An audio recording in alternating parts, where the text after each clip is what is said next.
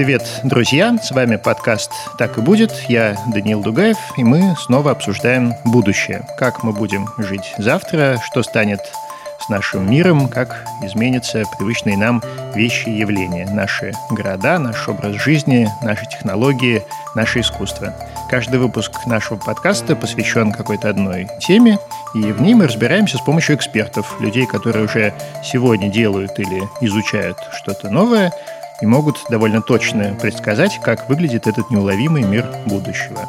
Иногда, чтобы сверить карты, мы читаем отрывки из старой и новой научной фантастики, а потом их обсуждаем. Если вы любите наш подкаст, поставьте нам, пожалуйста, оценку в iTunes, потому что только так нас могут найти другие слушатели.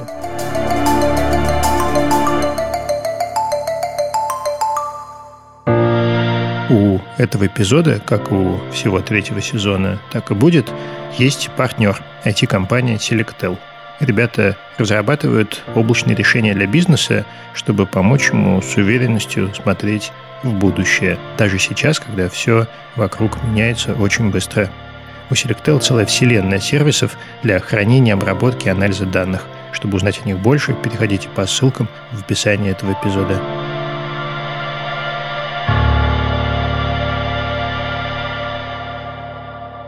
Сегодня мы в который уже раз поговорим об искусственном интеллекте, но не о любом AI, а только о том, который умеет прикидываться человеком. Можно ли смоделировать разум уже сейчас? Научимся ли мы когда-нибудь делать это прямо хорошо? И нужно ли это кому-нибудь вообще?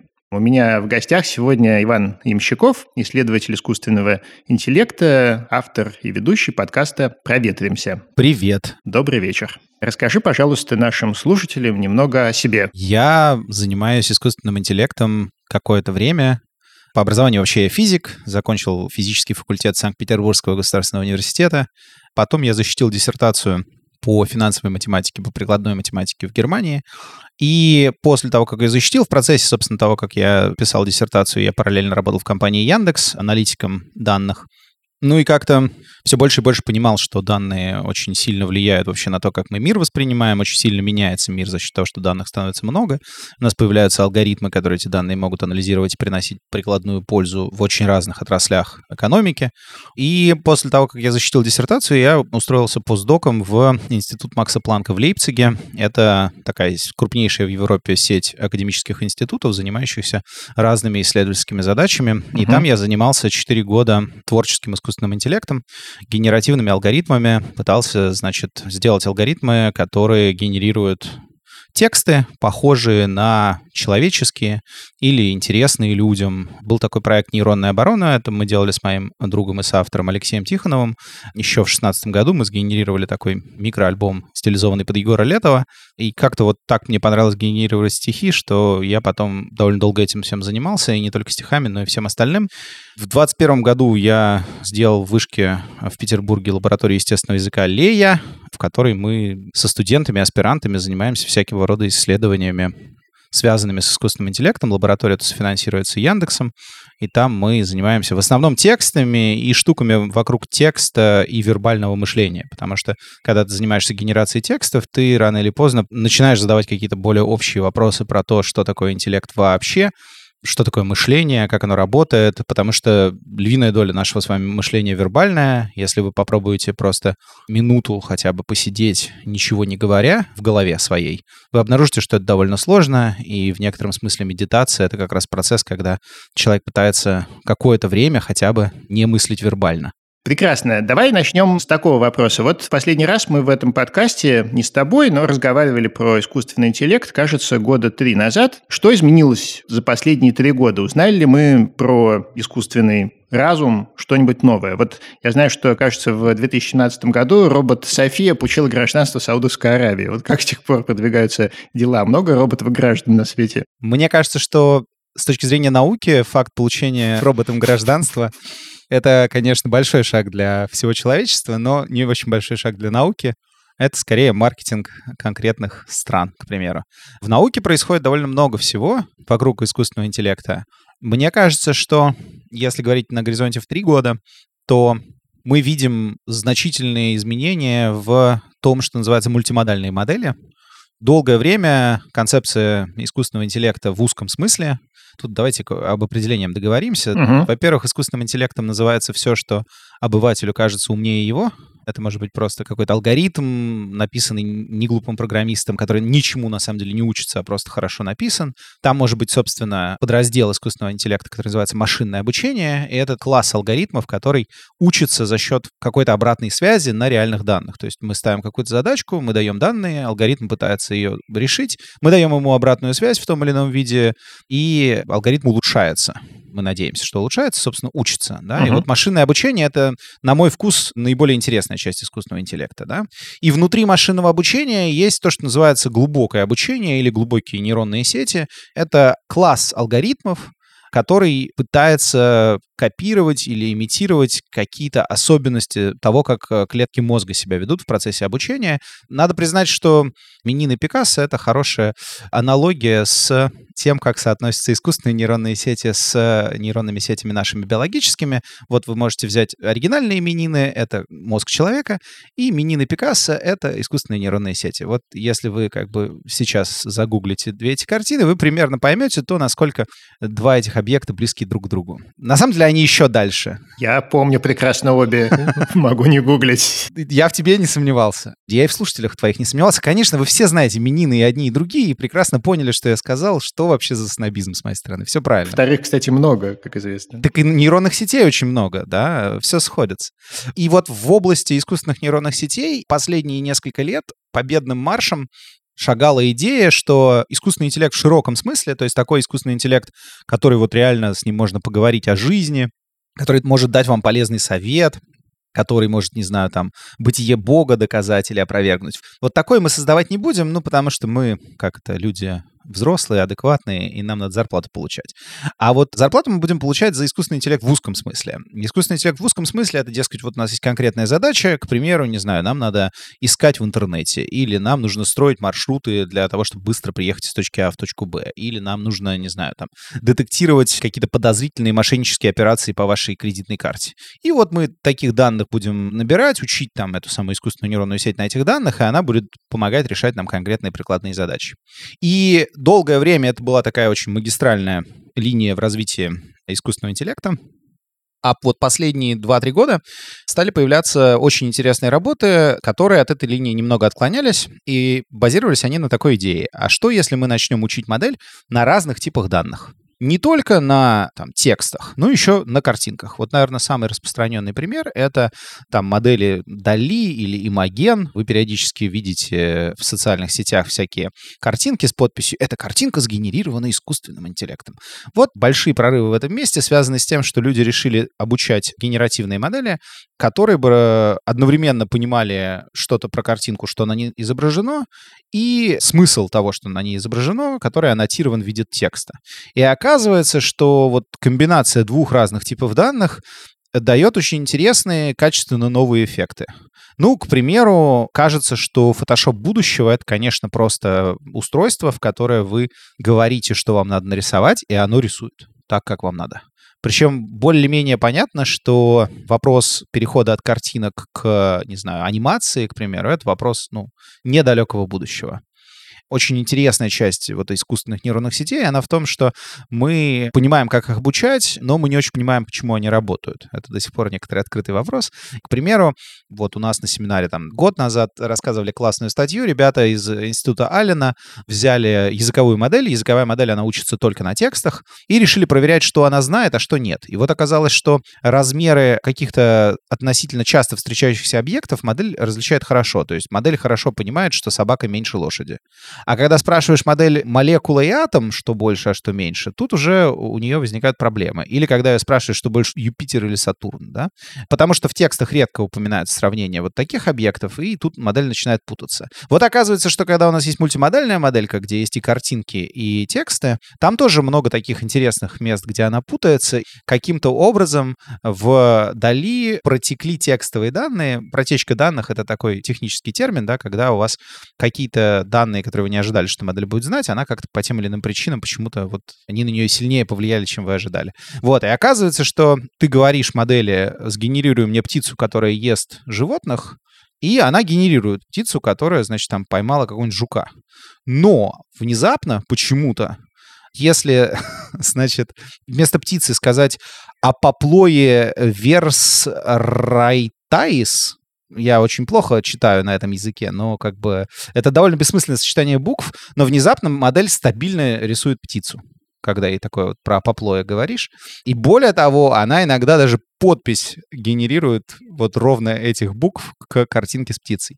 И понятно, что вроде в английском языке никакого апоплоя веростраес там нифига нет, но интересно, что это все звучит немного похоже на латынь, да, это похоже на латинские классификаторы из двух частей и грамматически чуть-чуть похоже на латынь. Почему вот апоплои — это внезапно птица, вообще не ясно. А как они это обнаружили? Генерировали картинки разного рода, а потом внезапно увидели как раз картинку с подписью и mm. подумали, а что если я эту подпись теперь задам, чего по ней появится? И удивились, что стабильно появляется птица. Почему так, пока непонятно, но вот такие забавные артефакты — это как бы Конечно, тоже не наука, но это лучше, чем история про гражданство робота, на мой вкус. Давайте немного почитаем. Карл Чапик, отрывок из пьесы «Универсальные роботы Россума», 1920 год. Пьеса, из которой, собственно, взялось слово «робот», то есть некто, кто делает тяжелую работу. Ходит Сулла. Сулла, покажитесь, мисс Глори. Елена встает, протягивает ей руку. «Очень приятно. Вам, наверное, скучно жить здесь, так далеко от мира, правда?» Сулла. «Не знаю, мисс Глори. Садитесь, пожалуйста». Елена садится. «Откуда вы родом, Сулла?» Сулла. «Оттуда, с фабрики». Елена. «Ах, вы родились тут?» Сулла. «Да, я тут сделана». Елена вскакивает. «Что?» Домин, смеясь. «Сулла не человек, мисс. Сулла робот».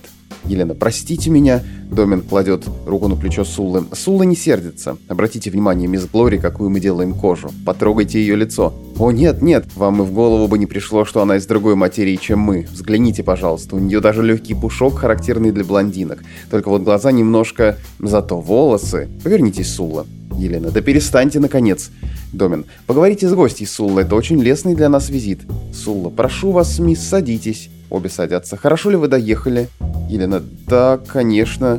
Сула, не советую вам возвращаться на пароходе Амелия, мисс Глори. Барометр резко падает, он дошел уже до 705. Подождите Пенсильванию. Это отличный, очень мощный пароход.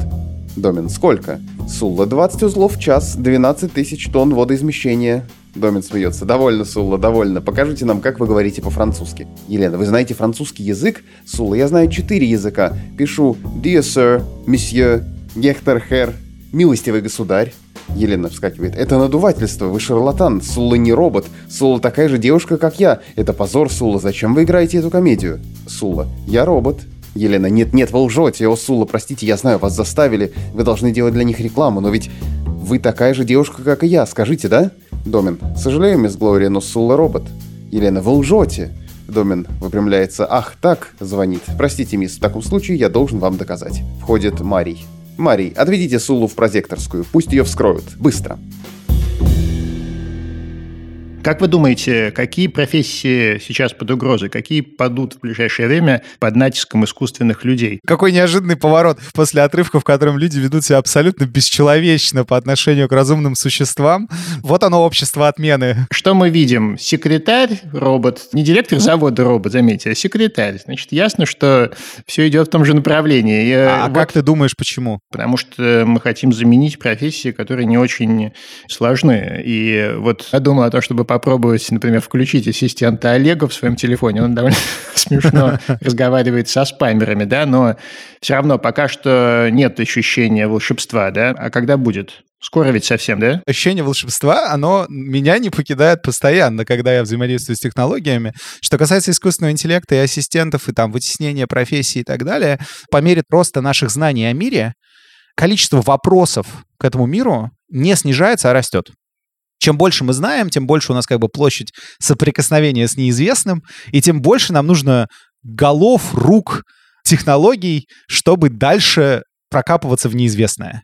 И у нас рекордное количество ученых, мы когда с Асей Казанцевой про это говорили в подкасте, она сказала, что, возможно, количество ученых, вот людей, которые сейчас идентифицируют себя как ученые на планете Земля, оно как бы сопоставимо с количеством людей, которые идентифицировали себя как ученые за всю историю человечества. У нас сейчас ученых очень много, и мы еще больше делаем. И, соответственно, мы пытаемся высвободить максимум потенциала, и нам в целом пофигу потенциал этот робота, человека, инопланетянина. У нас столько задачек, что каждый, как говорится, способный к вычислению бит на счету. И если этот бит в биологической нейронной сети, давайте его использовать по назначению. Если, значит, он в искусственной, давайте его использовать по назначению. Давайте не будем использовать биты драгоценные на то, чтобы перекладывать бумажки с места на место, чем занимается секретарь. Да?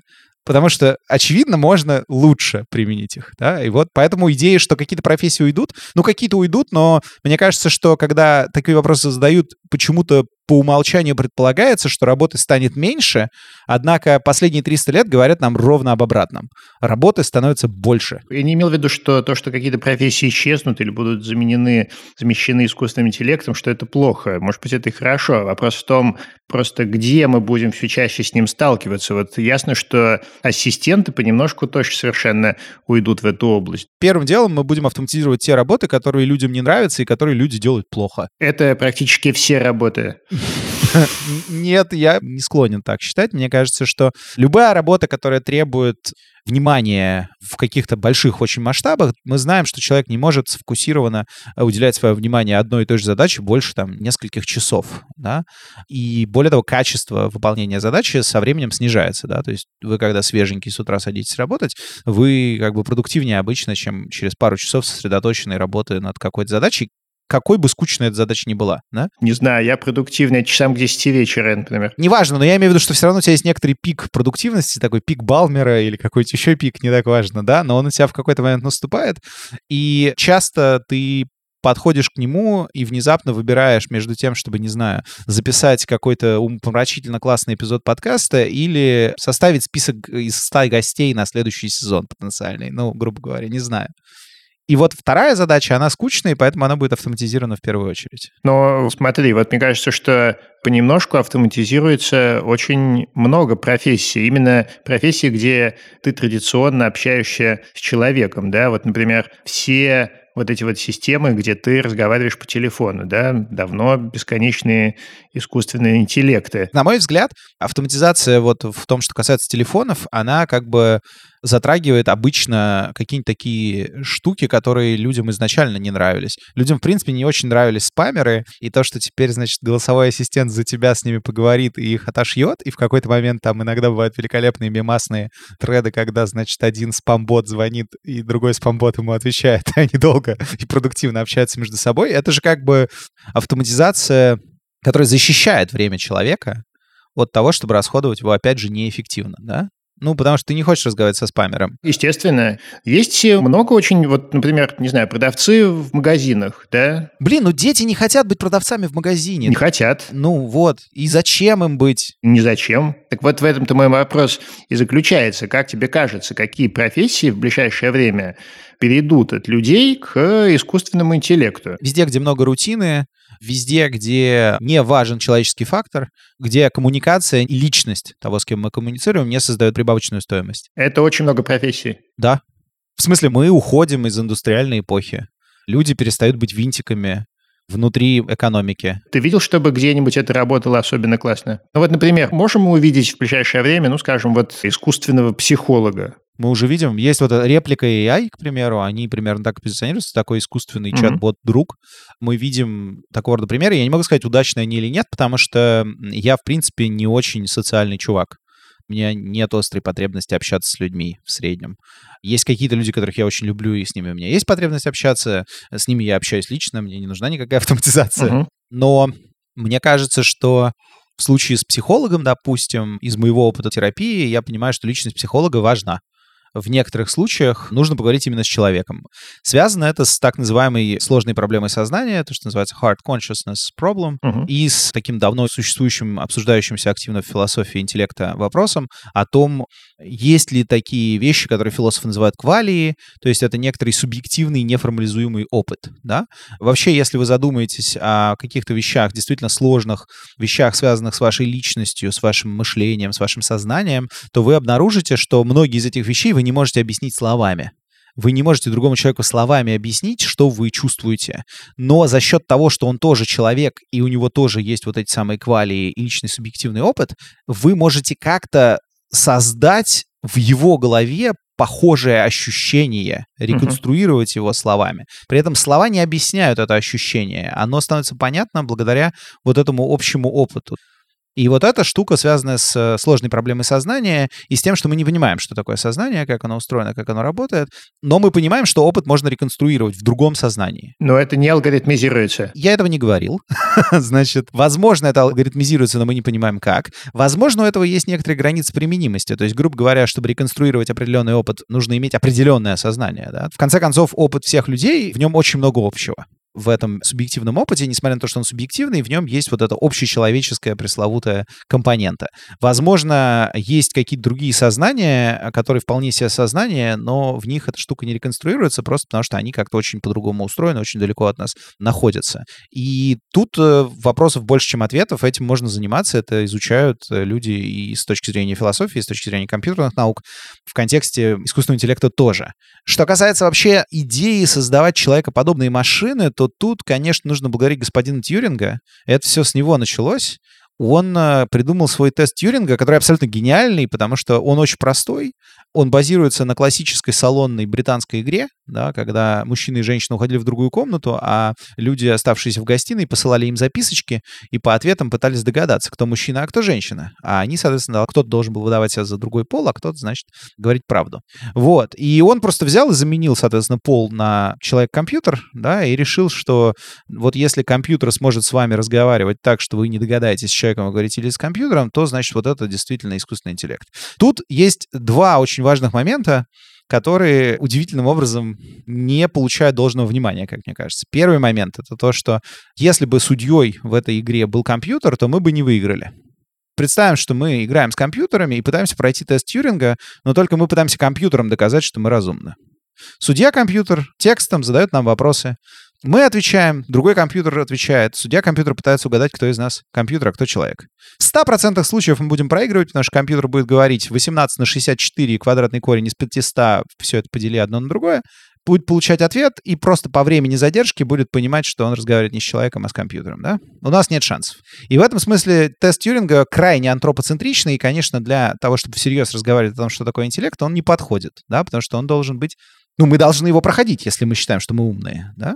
А второй момент про тест Тьюринга и про похожесть, который я хотел сказать, это угу. то, что желание создать что-то похожее на себя, это, конечно, какая-то, ну, вот очень понятная человеческая черта. Мы, собственно, антропоизируем все вокруг. Мы свой автомобиль называем «Ласточка», мы э, с собаками разговариваем или с котами. Это просто свойство нашей психики, но мне не кажется, что в этом есть какое-то рациональное зерно. То есть мне не кажется, что какие-то большие прорывы в области искусственного интеллекта будут происходить за счет того, что вот мы сделаем точно такой же мозг, как у нас, только электрический. Ну, как бы, блин, наш мозг тоже электрический, ребят. Расслабьтесь, займитесь делом каким-то более интересными вещами.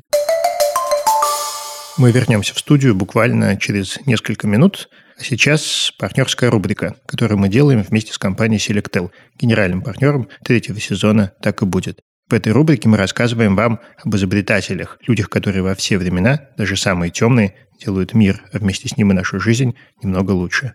Сегодня в рубрике история Томаса Эдисона, который в буквальном смысле подарил нам свет. Если снизить пафос, изобрел лампочку.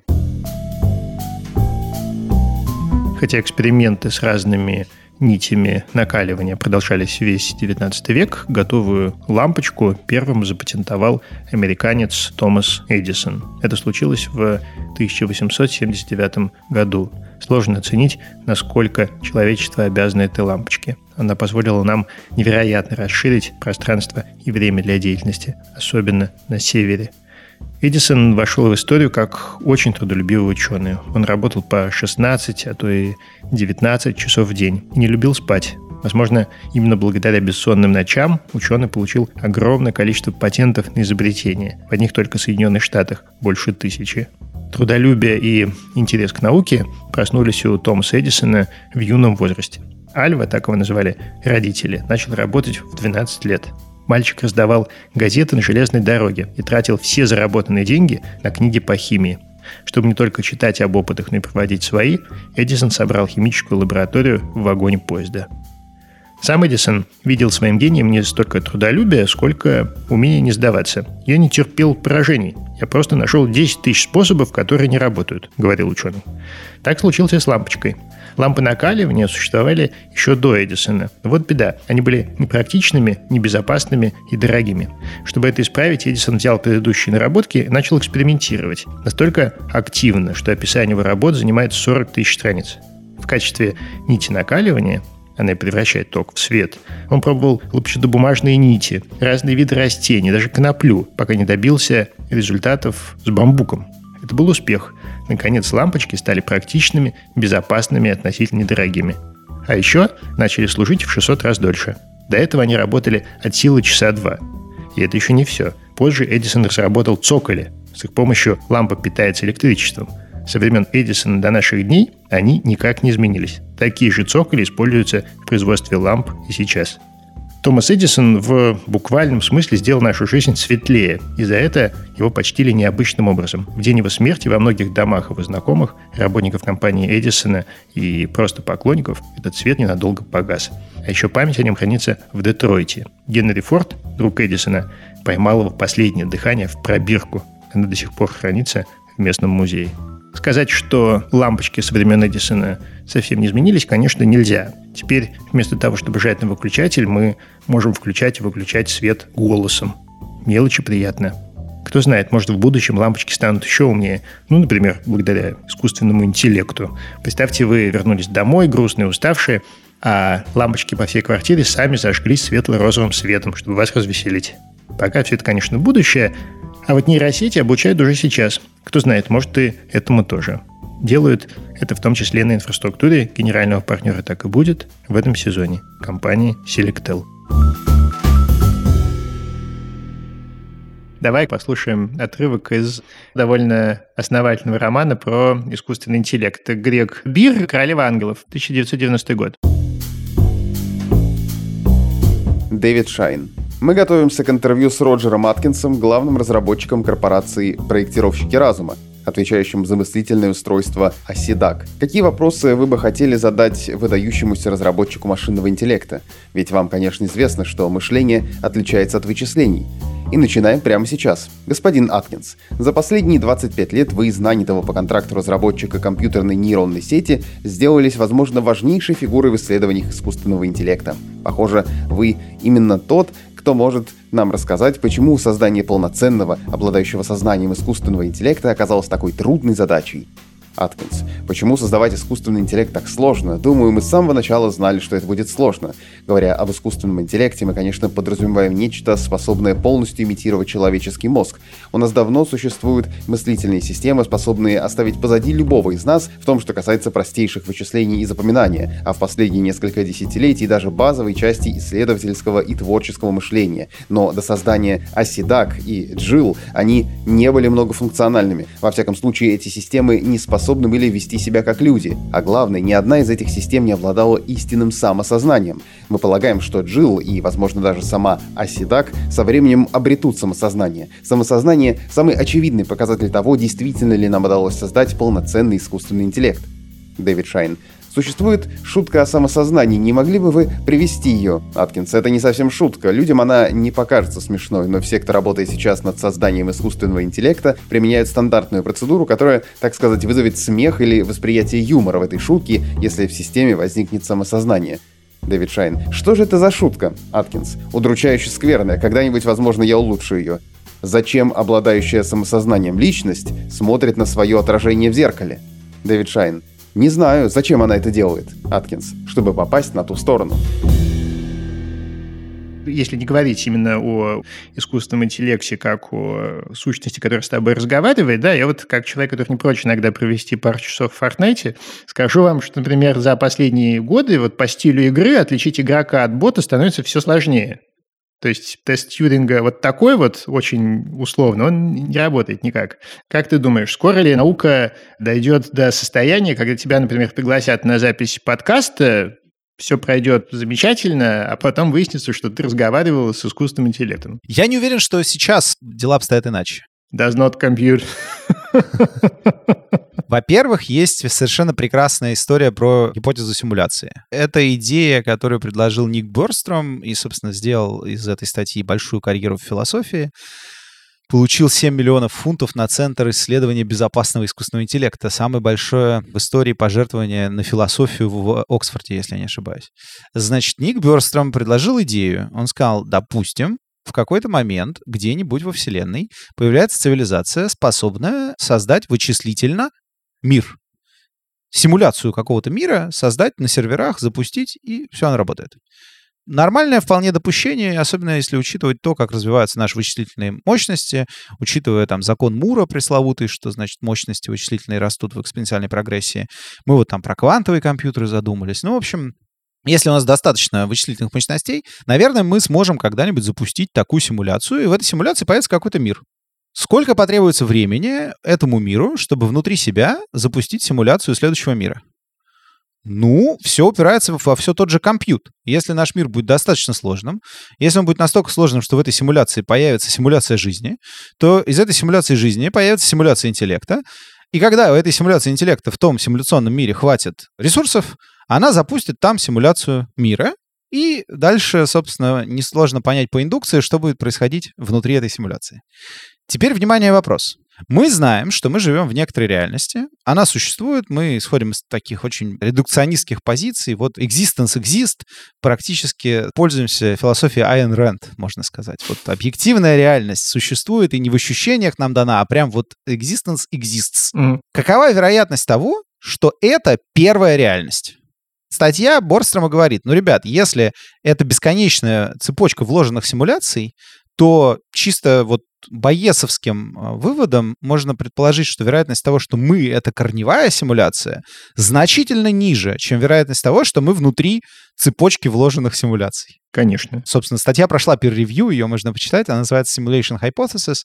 И если это так, то вот и я, и ты, и мы здесь все, мы уже довольно давно искусственный интеллект, просто сами об этом не знаем, потому что нас сделали какой-то другой искусственный интеллект, э, внутри, значит, симуляции которого мы живем, да, и, в общем, никто с этой гипотезой ничего хорошего или плохого не сделал, это такое довольно забавное философское утверждение, но я вчера смотрел великолепную документалку там Артур Кларк рассказывает про Мандельброта.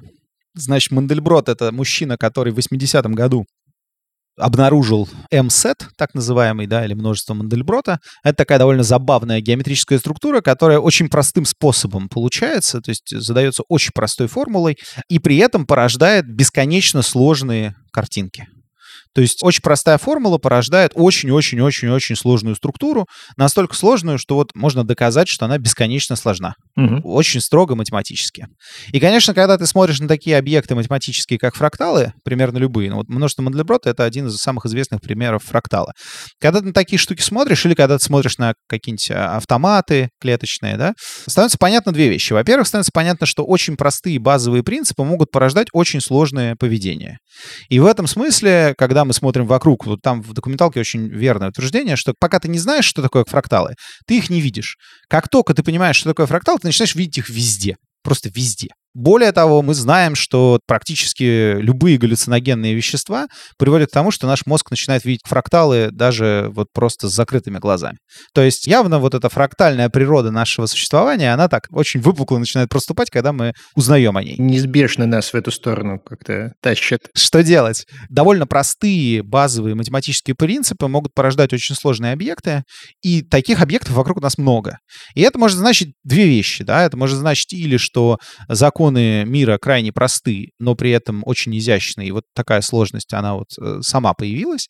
И это прекрасно. Это повод это все изучать, разбираться, потому что потенциал, который мы можем именно в контексте высокотехнологического общества потенциал понимания таких глубинных законов устройства Вселенной, он, конечно, очень большой.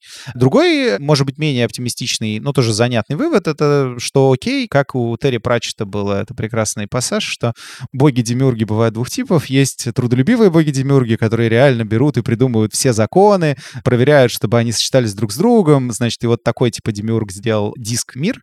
А есть ленивые демиурги, которые просто выписывают базовые законы, а дальше кидают материю в этот мир и смотрят сами, что из этого получится, да. И, грубо говоря, наличие фракталов вокруг нас может нас подталкивать к мысли, что вот да, действительно, если гипотеза симуляции верна, то мы просто живем в симуляции, которая написана по каким-то очень базовым законам, ну и вот оно так и работает, потому что такие базовые законы при наличии достаточного компьютера позволяют порождать крайне сложные интересные структуры, и мы часть этих структур. Мне кажется, Совершенно неважно, как мы отвечаем на этот вопрос. В обоих случаях вопрос про то, какова вероятность того, что когда-нибудь я запишу подкаст с ведущим, который является искусственным интеллектом, он как бы снимается, да, потому что в первом случае мы разберемся с фундаментальными законами мироздания, действительно сможем создать сознание, ну и это очень круто, что это сознание сможет с нами разговаривать, наверное. Зачем оно нам такое нужно, я, честно говоря, не очень понимаю, тем не менее, ну, неважно, да. А во втором случае мы уже как бы продукт симуляции, и вообще можно выдыхать и не переживать. Создадим мы еще одно сознание внутри, не создадим, совершенно неважно, мы уже искусственный интеллект, ура, ура, давайте радоваться. Создадим ли мы искусственный интеллект, который сможет успешно притворяться, что он понимает шутки и на них реагировать? Вот еще о чем вопрос-то. О, да, это точно, это точно. Столько людей успешно притворяется, не понимая шутки. Это верно. Мне кажется, что очень важно не быть интеллектуальным снобом в отношении нашей разумности. И вот в отношении алгоритмов, мне кажется, нужно исходить из этого. То есть, как Марк Твен говорил, что слухи о его смерти сильно преувеличены, так, мне кажется, слухи о нашей интеллектуальности сильно преувеличены. И очень много из поведения людей мы просто знаем, что это то, что называется приобретенное поведение, да. То есть мы знаем, что если человека не воспитывать среди людей, он ведет себя совсем не так, как человек, который воспитан среди людей. То есть это не врожденные свойства нашего мозга, это что-то, что наш мозг выучивает. И юмор, кстати, это совершенно точно один из примеров, который является приобретенным поведением, потому что мы знаем, что разные шутки разным культурам по-разному заходят. Какие-то шутки смешные одной культуре, а другой культуре можно и в глаз за такое. Какой горизонт? Лет 10? Меньше? Мне кажется, если речь идет просто о понимании реакции, да, то есть просто, что мы создаем какого-то бота, который, значит, смеется твоим шуткам, то это, мне кажется, можно сделать уже сейчас. Я почти уверен, что реплика смеется шуткам своего собеседника, иногда не в попад, но и люди иногда не в попад смеются шуткам. А если речь идет о генерации шуток, чтобы тебе было смешно, то это, мне кажется, посложнее. Ну да, тут, наверное, лет 5-10 надо. Давай напоследок послушаем сказку. Это называется «Как Эрк-самовозбудитель бледнотика победил». Это из книжки Станислава Лема «Сказки роботов», 64 год.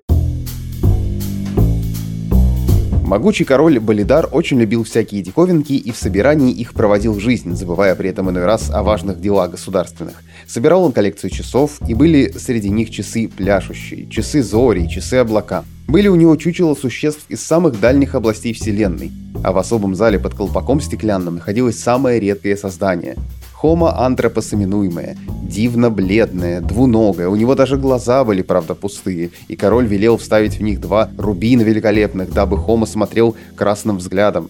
Подгуляв слегка, приглашал Болидар самых желанных гостей в этот зал и показывал им страшилище. Однажды был король в гостях у электроведа, такого старого, что у него в кристаллах ум за разум слегка заходил. Однако был тот электровед Галазон по имени хранилищем всяческой мудрости галактической. Говорили, что умел он нанизывать фотоны на нитки, чтобы получались сияющие ожерелья, и даже поговаривали, что знал он, как можно изловить живого антропоса. Зная о его пристрастиях, велел король немедля погребец отворить, электровед от угощения не отказывался, и, хватив лишнего из банки лейденской, почувствовал, как приятные токи расходятся по всему его телу. Тогда открыл он королю страшную тайну и обещал добыть для него антропоса, который правит одним из племен межзвездных. Цену он назначил высокую, столько алмазов с кулак величиной, сколько антропос весить будет, но король и глазом не моргнул. Можешь ли ты представить ситуацию, когда человек будет, наконец, исключен из уравнения, и искусственный интеллект будет общаться с другими искусственными интеллектами, творить для них, рассказывать им сказки и так далее? Да. Я просто не согласен с утверждением, что человек при этом будет как ты сказал, исключен из уравнения или как-то так, да? Потому что, ну, вот этот антропос, он вообще-то представитель межгалактической цивилизации, на секундочку, да? Более того, мне кажется, что очень важный момент тут, он все-таки в том, что если мы посмотрим на развитие человечества, то, во-первых, степень абстрактности мышления э, совершенно точно растет. Да? То есть мы мыслим значительно более сложными и более абстрактными конструкциями, чем мыслили охотники и собиратели, какие-нибудь протолюди. Угу. Мы почти уверены в этом. Всякие такие нативистские истории про то, что на самом деле все было так сложно, и все были так тонко организованы, и был золотой век, я как бы критически к ним отношусь. Я полагаю, что было сильно хуже, чем вот эти нативисты любят рассказывать. То есть я не люблю Жан-Жака Руссо, и вам не советую, что называется. Жан-Жак Руссо, он как бы все это писал, но сам в такие общества ни разу не ездил, и, в общем, поэтому умер в старости. Вот. И мы видим, соответственно, что по мере развития цивилизации и развития интеллекта, интеллект становится, ну, опять же, тут наш антропоцентризм сказывается даже на уровне языка, но мы называем это гуманнее. То есть с развитием цивилизации люди начинают задаваться какими-то все более сложными морально-этическими вопросами и ведут себя все аккуратнее по отношению к вообще окружающей их действительности и в особенности по отношению к интеллекту, да, потому что мы начинаем понимать, что жизнь вообще — это большая ценность и большая редкость во Вселенной, а уж разумная жизнь — это вообще вышаг. Возможно, это наблюдение как бы и понимание, оно ложное, но так или иначе мы вот видим этот паттерн. Соответственно, я полагаю, что довольно сложно создать цивилизацию, которая способна к межзвездным путешествиям, которая обладает технологиями искусственного интеллекта и так далее, которая бы при этом позволяла бы себе такие вещи, как описывает Станислав Лем. Я почти уверен, что такая цивилизация, если она такие вещи себе позволяет, она не выйдет за пределы собственной планеты, она там погибнет, уничтожив ее в термоядерной войне. Да? И вот на самом деле цивилизационный выбор для нас, он не в том, сделать нам искусственный интеллект или нет, он как бы в том, как бы нам не погибнуть и стать multiplanetary species, как говорит товарищ Маск, значит, потому что его вот очень беспокоит, он очень хочет, чтобы мы были мультипланетарным видом, да, и это, на мой взгляд, верное направление. Есть придуманное, по-моему, в 20 веке под влиянием русских космистов классификация, что значит цивилизации бывают планетарные, бывают цивилизации следующего уровня, это цивилизации, способные использовать энергию своей звезды, и дальше, значит, соответственно, цивилизации, которые способны использовать энергию всей галактики. И вот качественный переход с планеты до звезды хотя бы уже, он э, требует такого уровня технологий и такого уровня мощностей с точки зрения энергетической плотности, что с моралью надо поработать. Потому что если у тебя нет морали, а ты умеешь использовать энергию звезды целиком, слишком высока вероятность, что ты самоуничтожишься. И в этом смысле важный вызов движения в сторону высокоэнергетического общества, он, конечно, в первую очередь моральный, и в первую очередь в том, чтобы перестроить нормы общественные так, чтобы не самоуничтожиться. И любая цивилизация, которая этот шаг сделала, при всем моем уважении к Станиславу Лему, она, скорее всего, так себя уже вести не будет, просто потому что если бы она себя так вела, она бы с планеты не выбралась. Она бы так и жила в этом своем нативистском средневековье, деля маленький и все время уменьшающийся пирог. Ну, сказка ложь, то в ней намек. Вон мы научились немножко использовать энергию звезды, построили солнечные батареи, и все равно все время норовим самоуничтожиться. Не, ну вот это есть история про сферу Дайсона, да. Вот идея сферы Дайсона, она в том, что наиболее эффективным способом использования энергии одной солнечной системы является построение сферы вокруг звезды, которая полностью поглощает все излучение звезды, преобразуя его в энергию, нужную цивилизации для дальнейшего развития. Да? Вот и, собственно, люди, которые во всякого рода проектах сети занимаются поиском звезд с потенциальной разумной жизнью, они как раз в основном пытаются эту самую сферу Дайсона найти, потому что они справедливо полагают, что если где-то сферу Дайсона строят, пока ее строят, Представьте себе конструкцию, которую вы пытаетесь возвести вокруг звезды. После того, как вы ее возвели и полностью звезду закрыли, звезда пропала с нашего горизонта наблюдений, и если где-то сфера Дайсона стоит вокруг какой-то звезды, мы этого уже не увидим.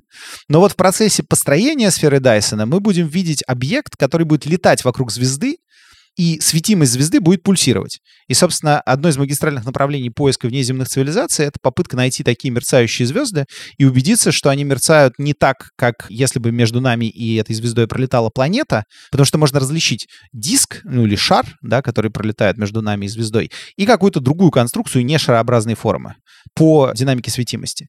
Потому что логично, что вряд ли там сфера Дайсона будет строить из каких-то шарообразных поверхностей. Скорее всего, это будет какая-то такая ленточная структура.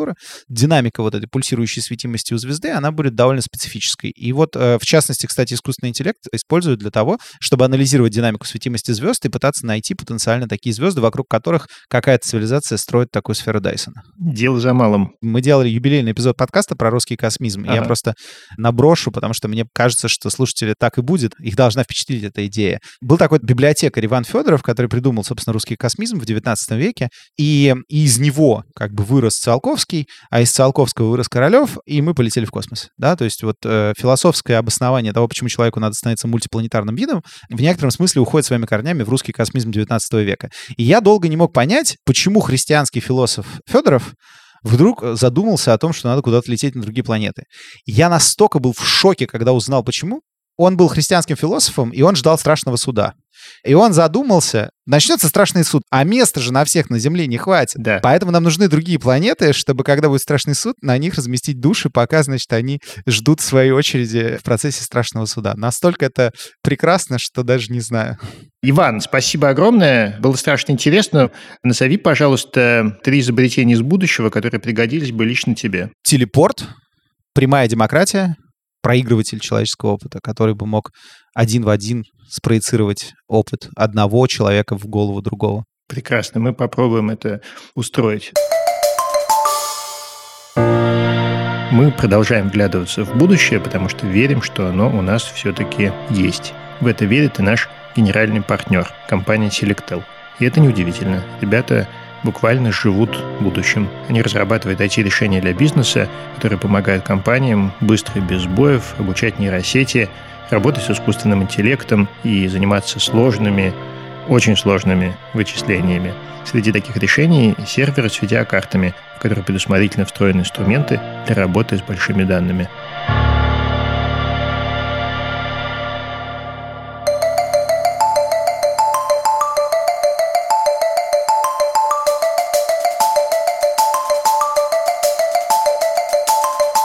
Вот и все на сегодня. Спасибо, что были с нами. Это подкаст «Так и будет». Я Данил Дугаев. Подписывайтесь на нас, ставьте нам лайки звездочки, рассказывайте о нас друзьям и обязательно пишите письма. Адрес есть в описании этого эпизода. Пока.